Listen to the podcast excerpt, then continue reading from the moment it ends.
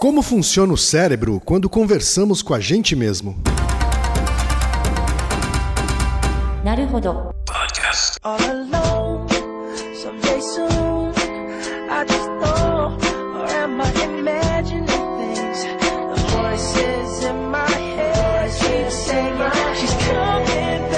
Bem-vindo ao Naruhodo, podcast para quem tem fome de aprender. Eu sou Ken Fujioka. Eu sou Altair de Souza. E hoje é dia de quê?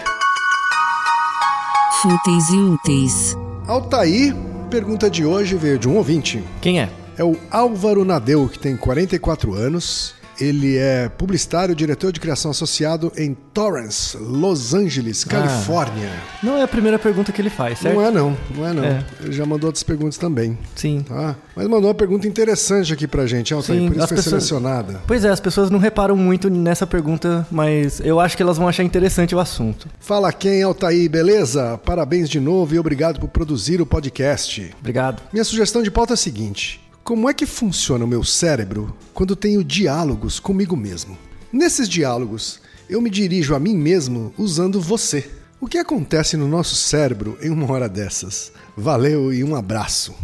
Ô Ken, o que, que você acha? Todo mundo já passou pela experiência de conversar consigo mesmo com frequência, né? Sim, sim, é verdade. Às vezes em voz alta, às vezes em silêncio. Mas, mas como que é isso pra você? Cara, parece que a gente está tentando ativar alguma área do nosso cérebro, assim, que a gente não consegue simplesmente pensando. Não é como se a gente estivesse tentando estimular nós mesmos, assim, né? Hum, então, mas você imagina como se fosse duas pessoas, uma conversando com a outra? É, eu nunca pensei nisso, sabe? Se, se eram duas pessoas, uma falando com a outra. Mas tenho a sensação de que quando falo em voz alta, me dirigindo a mim mesmo, né, eu estimulo a minha cabeça de um jeito que simplesmente pensando eu não estimulo. Hum, Então, vamos pensar em algumas situações. Imagina que você está numa mesa, trabalhando, com seu computador, enfim, e você tem várias tarefas. Imagina que você está sozinho. Se você falar para você mesmo essas tarefas, ah, agora eu mandei um e-mail, agora eu vou ligar para fulano, depois eu vou assinar tal papel. Você acha que isso torna o seu trabalho mais eficiente? Às vezes sim. Eu, eu acho que me dá a sensação de que eu vou memorizar aquilo mais fácil e talvez dar um senso de organização. assim. E naquela situação, por exemplo, você está na rua, sei lá, ou no carro, acontece um pouco quando você está dirigindo. Você está dirigindo e, por exemplo, você tem uma decisão se você passa no farol ou não, o farol tá ficando amarelo. E aí, de repente, como se viesse uma voz na sua cabeça falando, não, para. Não é que vem uma voz, mas ah, você produz uma voz que diz, não faz isso, ou, não, peraí, você já teve isso. Sim. Como é Agora isso? que você falou, sim.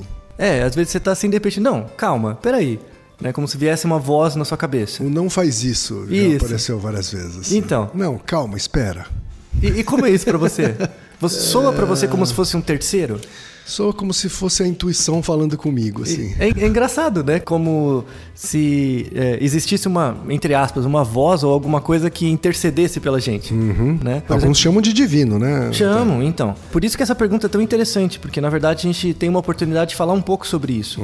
Eu vou dar um sumário, assim, rápido, é, do que é a consciência, pelo menos em relação aos estudos, né, de consciência. Sim. Vale lembrar dois pontos. O primeiro, tem algumas áreas da psicologia que prescindem dessa questão, não se importam com essa questão da consciência. Na verdade, se você estudar outros aspectos do comportamento, esses aspectos vão gerar o que seria a consciência. Então, não preciso estudar diretamente. Até aí tudo bem, a gente pode discutir sobre isso depois. Para quem tiver interesse em estudar, por exemplo, uma teoria atual, presente, testável e boa sobre a consciência, você pode procurar um cara chamado Jaak Panksepp.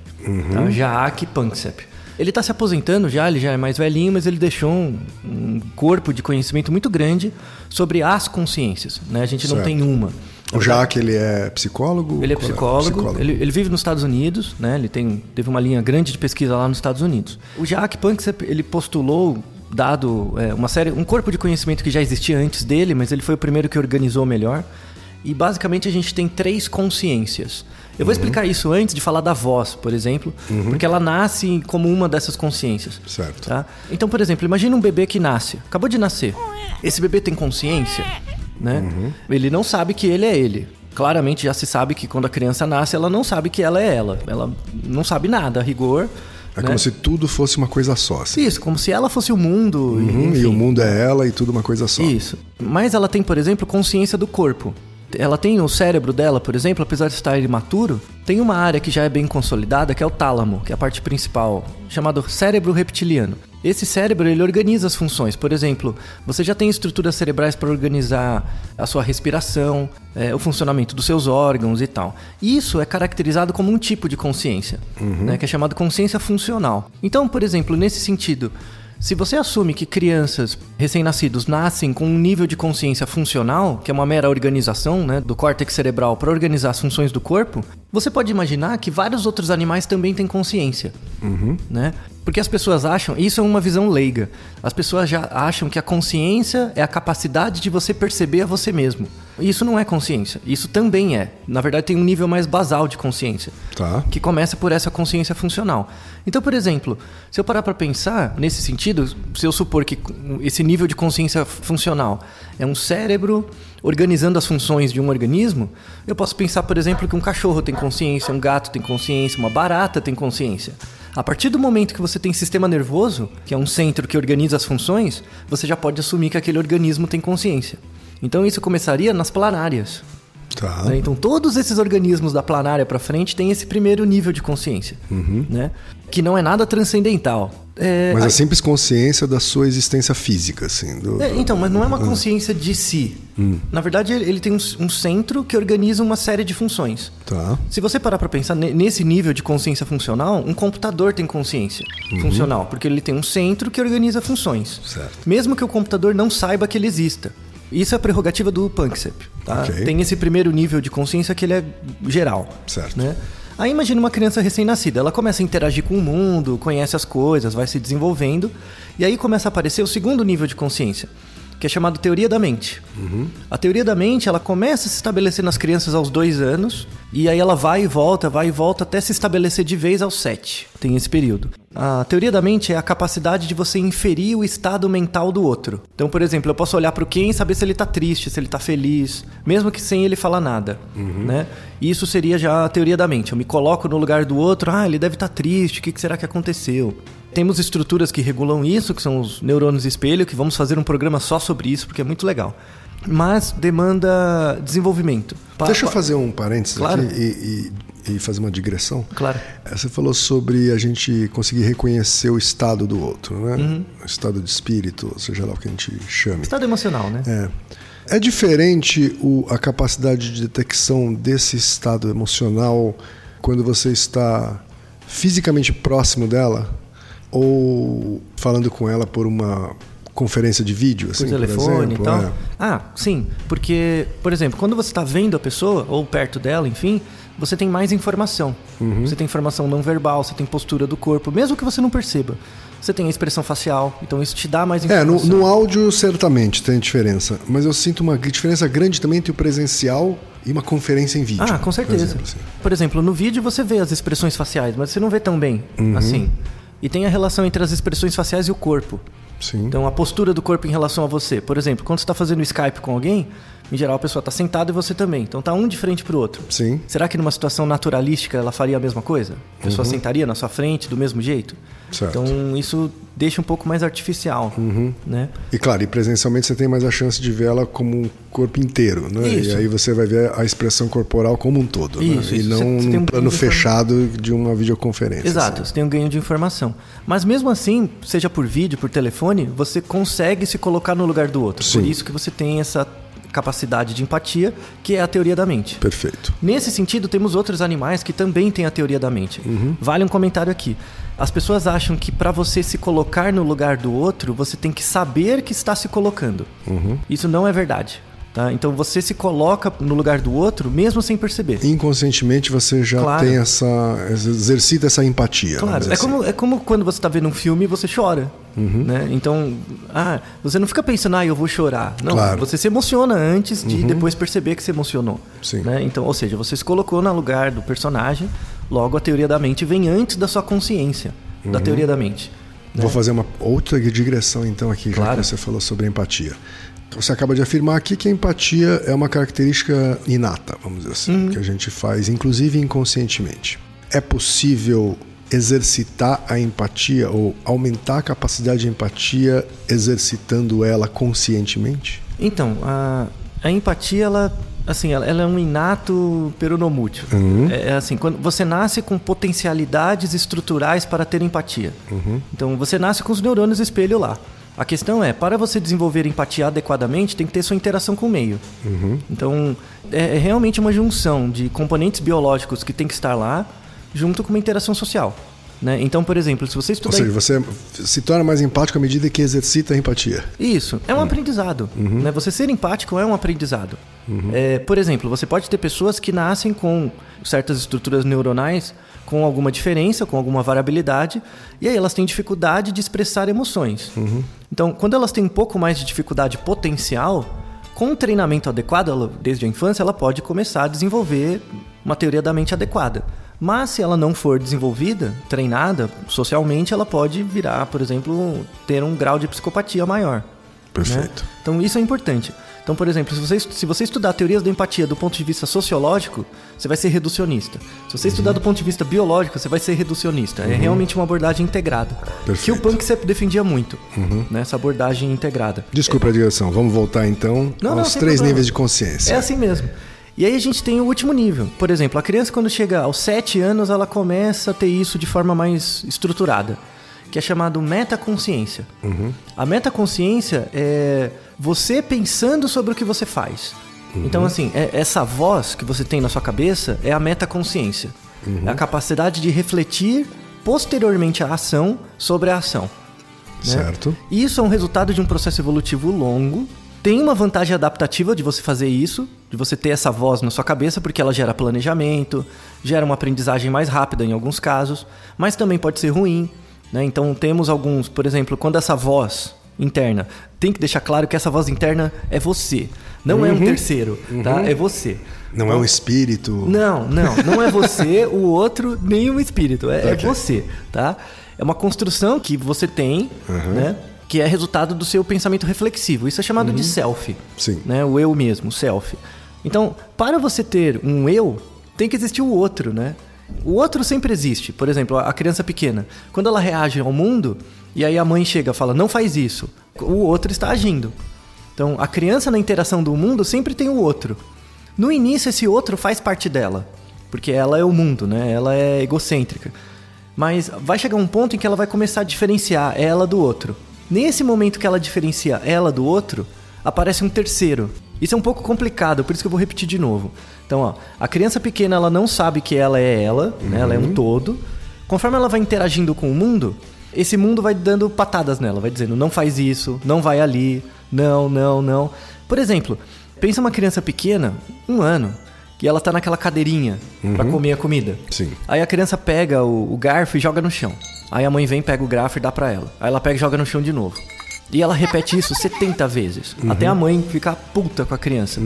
Mas a mãe não se coloca no lugar da criança. Por que, que a criança tá fazendo isso? Jogando o garfo toda vez. Porque toda vez que ela joga, tem um outro que faz uma reação. Ou seja, ela tá controlando o outro. Então, uma forma de ela fazer um comportamento e verificar que ele dá certo é um indício de que ela pode controlar. Ou seja, eu estou controlando um outro que não sou eu, mas ele está fazendo aquilo que eu quero. Sim. Isso para criança é muito útil, essas repetições. Ou seja, controlar o outro é uma coisa que a gente já nasce também com essa característica, Já. o desejo de controlar o, O outro. desejo de controlar é inerente, isso é verdade. o, o desejo de controlar é inerente. Certo. Tanto é que, por exemplo, eh, pega uma criança pequena que está assistindo um desenho. Ela assiste o mesmo capítulo 70 vezes. Né? É verdade. Ou o desenho da Pixar ou da Disney Qualquer também. desenho, né? Qualquer desenho. Aí ela vai chegar pra você e falar, tio, vem aqui, o, o fulano vai falar tal coisa. Aí ele fala e você, ah, né? Ela fica feliz, Uhum. Sim. porque ela consegue prever o que vai acontecer. Claro, essa previsibilidade também dá a sensação de controle. Isso, isso é fundamental. As pessoas acham que as, que as crianças ficam felizes porque o bichinho fala o que elas estão pensando, porque ela acertou. Não, é porque ela está tendo controle. Ela está, está estabelecendo um controle sobre o mundo, né? Então, Ela é avessa, então, a princípio, a ser surpreendida, assim. a- Sim, a- sim. É, no, no início ela- as crianças pequenas gostam muito de padrões, né, de coisas. E isso continua na fase um pouquinho maior. Então, por exemplo, de 7 a 12 anos, a criança pega essas coisas que pra ela, quando elas têm de 0 a 7, né? De 0 a 7 ela trabalha muito com coisas físicas. Então, o que passa na TV ela repete, ela joga coisas, ela bate coisas. Isso é mais físico.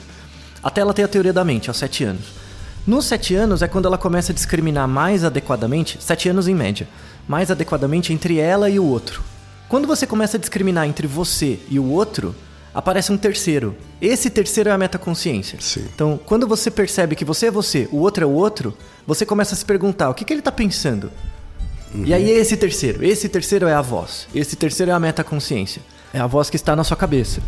E, e aí esse terceiro começa a falar com você. Um exemplo muito legal para você ilustrar o papel desse terceiro, sabe aquele um seriado que passava, eu lembro que era na TV Cultura, que chamava Anos Incríveis. Sim, claro. Influenciou uma geração inteira. Sem dúvida. Se você parar pra pensar, a maior parte do tempo o Arnold lá, ele tava falando com ele mesmo. Né? O que, que eu faço? Eu vou levar um fora ou não? Né? É meio que um monólogo, é ele com ele mesmo. E isso é um ótimo exemplo, por exemplo, os adolescentes, eles têm uma metaconsciência que precisa ser treinada. Então eles falam muito com eles mesmos. Muito em silêncio, né? O que, que eu faço? É, ou eles xingam as pessoas, por exemplo, na cabeça, né?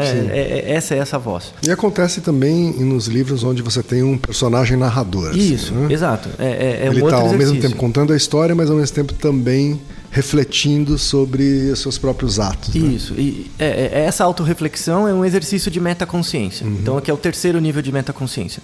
Vale lembrar que temos indícios de que tem outros animais que têm metaconsciência também. Tá. Por exemplo, quando você vê um desenho, eu lembro muito de um desenho, eu não lembro o nome, mas é um desenho que tinha dois corvos. E um conversava com o outro, né? E Uhum. Sim. um era mais malandro e o outro era mais ingênuo. Aham. Aí um corvo chegava e ficava pensando: o que, será que eu vou falar pra ele? Né? Vocês já pararam pra pensar se os bichos fazem isso mesmo? Será que tem uma, por exemplo, você tá vendo uma pomba numa, num, num fio? Será que a pomba tá pensando, ah, eu vou cagar na cabeça dele agora? Entendeu? Não. Os animais não fazem isso em geral. As pessoas acham, ah, cachorro faz isso? Não. Cachorro não tem metaconsciência. Gato não tem metaconsciência. Que animais têm metaconsciência? Então, é, animais sociais, né? Tá. Mas com certas áreas cerebrais desenvolvidas que já foram notificados. Podem existir mais animais do que esses. Tá bom. Mas o que já se sabe é golfinho, vários tipos de símio do velho mundo, então é chimpanzé, gorila, bonobo, orangotango, polvo. Polvo. Polvo tem metaconsciência. O, Olha po- só. o polvo fica olhando quando você bota uma coisa pra ele, por que, que você tá me dando isso? Aham. Eu É. não penso no polvo como um ser social. O povo, o povo só não dominou o universo porque ele tem, ele não tem esqueleto. Se ele É. tivesse, a gente tava fudido. É, Mas porque todas as vezes que eu vi um polvo, acho que eu vi sozinho. pois é. Mas ele é extremamente esperto, o povo. Ele tem um desenvolvimento. Saiu um paper sobre isso, mas fica pra depois. Uhum. Tá certo. É, tem elefante e corvo. E corvo? O corvo é o representante das aves que tem metaconsciência. Olha só. Né? Então, o corvo usa ferramenta, o corvo tem uma capacidade cognitiva em relação a outras aves muito grande. Não Então, até onde a ciência conseguiu estudar até hoje, é predominantemente mamífero esse- a existência da metaconsciência. Isso. Mas você vê que te- você tem pelo menos um representante em outras espécies. Sim. Então não é uma coisa que é linear. Certo. Uhum. Ela foi acontecendo de formas distintas em outras espécies. Tá? Então, agora finalmente feito esse preâmbulo, Vamos então à pergunta. isso, podemos falar agora explicar adequadamente o que é essa voz interna. Certo. Tá? Vamos definir primeiro. Quando você está, por exemplo, falando a sua tarefa, Uhum. então, ah, eu vou fazer isso agora, ah, agora eu terminei, agora eu vou fazer. Quando você fala isso, Uhum. não é a voz da sua cabeça. É você falando com você mesmo, é diferente. É configurado, caracterizado você falar com você mesmo, assim, Uhum. quando você está em silêncio. Certo. Então imagina você em silêncio, você falando com você mesmo em silêncio.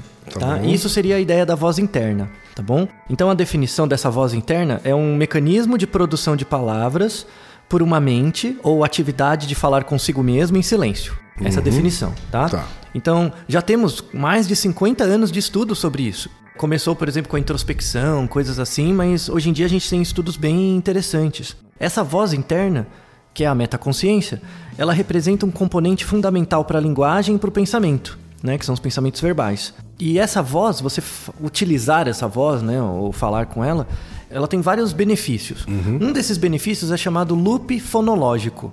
Certo. Imagina você estudando uma língua nova, você está fazendo aula de inglês. Aí, por exemplo, a pessoa te fala uma frase. Aí você repete a frase, mas depois. Eu tenho isso, por exemplo, com o japonês, né? Vezes, eu- eu- meu nível de, japo- de japonês é medieval, mas que chama batianês, né? Que é só o Uhum. que você consegue falar com a avó, né? Sim. Só que assim, é, às vezes eu vou treinar uma frase. Eu sei a frase. Certo. Só que eu não lembro direito. Então eu falo mentalmente, eu Uhum. recupero a frase, ah, é assim mesmo que fala. Eu vou e falo pra alguém. Certo. Isso é chamado loop fonológico. Então, quando você tá treinando uma língua nova, às vezes você fala pra você primeiro e depois fala pro outro. Sim. E aí, com o tempo, com a aprendizagem, você não precisa mais falar para você mesmo. Você, a frase já sai. né? Verdade. Então é a primeira fase do aprendizado, né? Que você precisa repetir para você mesmo, mas é, mentalmente. É uma Então, coisa que eu faço em inglês. Por exemplo, pra- às vezes tem umas expressões. Como é que fala isso? Principalmente quando é alguém com quem eu não quero errar. Ah, exato. né? E aí você quer caprichar e aí Isso. você primeiro pensa naquela. Constrói, né, constrói frase. silenciosamente aquela frase, fala ela em silêncio. E aí testa, né? Exato. Então, isso é o loop fonológico. Então, o loop fonológico ele só acontece para pessoas que têm um certo nível da língua. Por exemplo, Certo. quando você não sabe nem as palavras, Aí não adianta. aí não adianta tanto, né? Mas com o tempo, quando você começa a ter o loop, é que você está desenvolvendo, está aprendendo mais. Essa voz, ela também é muito importante para a memória autobiográfica. Memória autobiográfica é um tipo de memória que se refere a você mesmo. Então, por exemplo, quando você acorda de manhã, como você sabe que você é você mesmo? É, você nem pensa nisso, mas isso é importante, a memória autobiográfica. E essa voz, essa metaconsciência está envolvida nisso. Certo. No entanto, a- essa voz interna, ela pode também ter lados negativos. Então, por exemplo, isso é chamado ruminação mental, que é quando a pessoa fica internamente repetindo coisas, ruminando. Sim. Ruminando, repetindo coisas.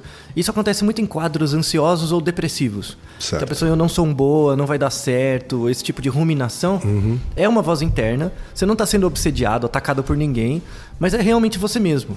Essa voz fica repetindo certas coisas, e aí esse mecanismo de ruminação mental ele pode ser ruim, né? ele pode ser desadaptativo, e acontece em casos de depressão e ansiedade mais eh, graves. assim. E você tem um outro tipo também de problema dessa voz, que é quando você não reconhece ela como sendo sua. Né? Que aí é um caso mais grave ainda. Então, né, você está em silêncio, normalmente você falaria com uma voz interna, mas você não reconhece essa voz como sendo você mesma. Tá? Isso é o caso esquizofrênico. Isso seria a alucinação, né? uma alucinação auditiva e tal. Então, por exemplo, pessoas que não reconhecem essa voz interna como sendo dela mesma, reconhecem por meio de uma alucinação. Então ela imagina que o cachorro está falando com ela, que a árvore está falando com ela, ou é um espírito, ou o que, o que quer que seja. Mas uma coisa não provoca a outra, Não, certo? Assim, não você provoca. exercitar esse inner voice, essa voz interna aí, Uhum. não estimula eventualmente eh, a esquizofrenia. Não, né? não, Você não, começar não. a ouvir vozes de Não. outras pessoas também. Não, é, é, exatamente, não tem nada a ver uma coisa com a outra. Aí voltamos até no ponto do caráter inato, né, das potencialidades da empatia. Né? Então, é, esse caráter inato da empatia, se você tiver, por exemplo, na sua constituição biológica, algum pequeno desvio por uma questão qualquer, e isso pode, por exemplo, num quadro esquizofrênico, você deixar de reconhecer essas vozes como sendo suas, e aí você atribui a outro. E aí você passa a ser controlado por essas vozes que na verdade são alucinações suas. Né? Mas você tem que ter um quadro predisponente a isso. Sim. Não, não é uma coisa que por exercitar você desenvolve, assim, não é tão... Drogas podem eli- eliciar isso. Então, se você tiver um predisponente genético ou biológico, mais o uso de drogas, por exemplo, alucinógenas, isso pode predispor a esse tipo de dissociação. Então tem que tomar cuidado com isso também, tá? No caso de transtorno bipolar ou, ou coisas do tipo. Aliás, um dado interessante, se você pegar dos 7 anos até o momento em que você ficar senil, né, ficar gaga, um quarto do seu tempo de vida você passa falando com você mesmo em silêncio. Um quarto até. Um quarto, 25% Um do quarto seu da sua vida você está falando consigo mesmo. É verdade. Então, ó, Em silêncio. Pois é, então mesmo que você não goste de você mesmo, você tá convivendo com você mesmo sem que você queira, né? Então, verdade. Não é um bom motivo. Na verdade, esse é um bom motivo para você começar a gostar de si mesmo. É, né? ou pelo menos saturar, né? Vai Porque ser não- uma companhia inevitável, né? É, você não vai ter como o que fazer, né? Tem alguns teóricos que, por exemplo, falam, mas tudo bem, então tá explicado mais ou menos a- é, essa ideia dessa voz, mas por que que ela acontece? né? A gente tem uma questão biológica, é importante para a sobrevivência você começar a inferir o estado mental do outro, e para você inferir o estado mental do outro, você tem que refletir sobre isso. E é aí que essa voz aparece. Sim. Então, biologicamente, a, a hipótese é que essa voz surgiu como uma forma de você deliberar, planejar o seu comportamento frente ao outro. Então, Que em última instância tem a ver com a sua própria sobrevivência. Claro, claro. E o seu ganho hierárquico, a sua inteligência né, social, né, para interagir com os outros, depende dessa voz. Né? Então, você sempre está num trio. Você nunca está falando com duas pessoas. Você sempre tem um trio, que é você, o que você acha que você é e o outro. sempre tem esse, essa tríade, né? Sim. O Vygotsky, que é um grande psicólogo do desenvolvimento, falava que essa voz interna ajudava num processo chamado internalização, que é bem básico do Vygotsky. Que é assim, durante minha vida escolar, familiar e tal, as pessoas me dizem coisas, aí eu repito essa coisa pra mim mesmo e isso é uma forma mais adequada de internalizar. né? Certo. Pensa crianças pequenas. As crianças pequenas, quando você fala uma coisa com ela, às vezes ela repete o que você falou. Sim. Né? Ou às vezes ela fica pensando, ou ela às vezes usa esse pensamento no brinquedo. Ela brinca com bonequinhos e repete aquilo que aconteceu, né? que, que falaram pra ela ou que ela viu. E isso é o processo de internalização. E esse processo de internalização ele acontece sempre, mas as crianças usam muito até os 5 anos. Então é, é que eles falam que a criança é uma esponja, né? Ela absorve tudo, Sim. porque esse processo de internalização nela é muito forte. No entanto, estudos mais recentes mostram que crianças a partir de 18 meses já têm essa voz interna. O que se achava antes é que a criança começava a ter essa voz interna, com certeza, a partir dos 7 anos. Que era Piaget, noção do real. Mas já tem estudos mostrando que a criança tem essa capacidade reflexiva, vem e vai, né? Mas Certo. começa aos 18 meses. Então a gente começa a ter isso muito, muito, muito cedo. Aí, por fim, para fechar esse cast que já tá longo, atualmente temos duas linhas de pesquisa que estudam essa ideia dessa voz interna e a relação com memória autobiográfica, com desenvolvimento, enfim.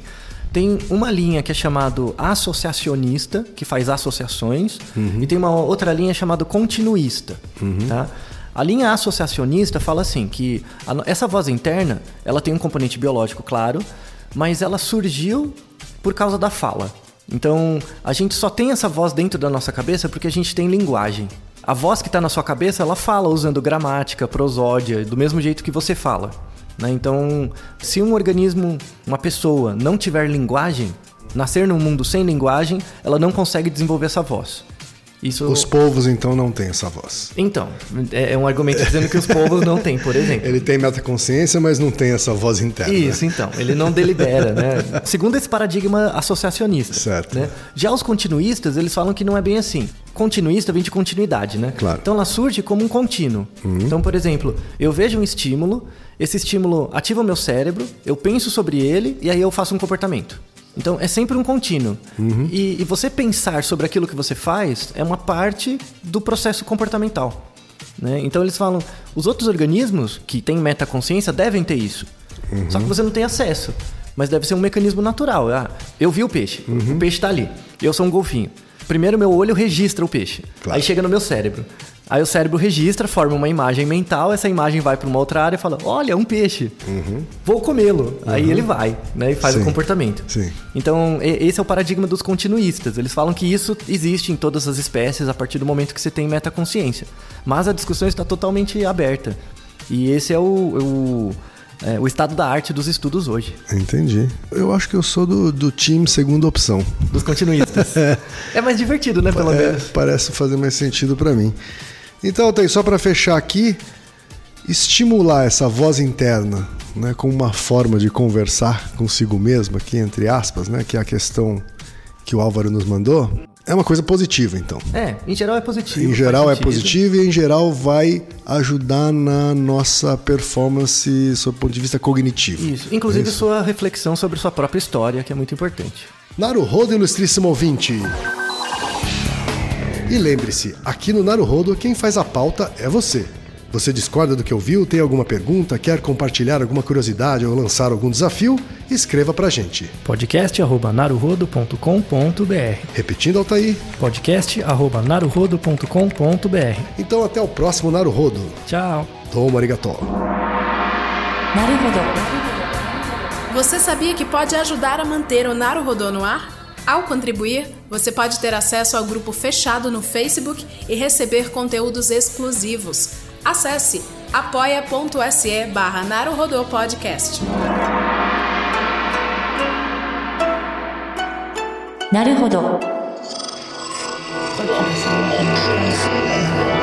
Esse podcast é, é apresentado por b9.com.br.